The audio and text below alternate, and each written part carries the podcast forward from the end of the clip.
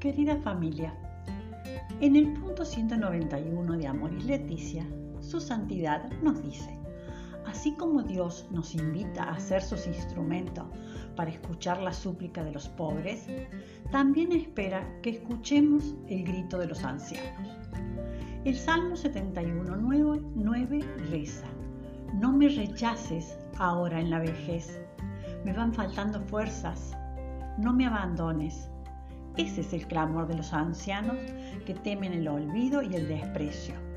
Esto involucra a las familias y comunidades.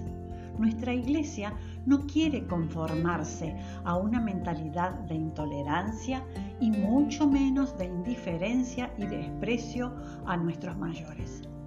Debemos despertar el sentido colectivo de gratitud, de aprecio, de hospitalidad, que hagan sentir al anciano parte viva de la comunidad.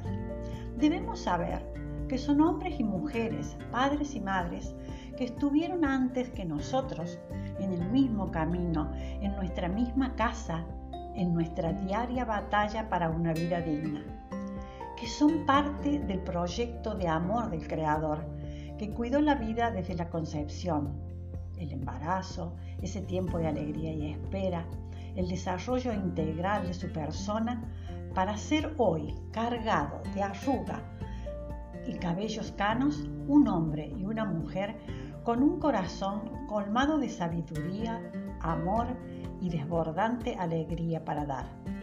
Sepamos que los ancianos solo necesitan abrazos y sonrisas de la generación más joven que son sus familias, amigos y conocidos.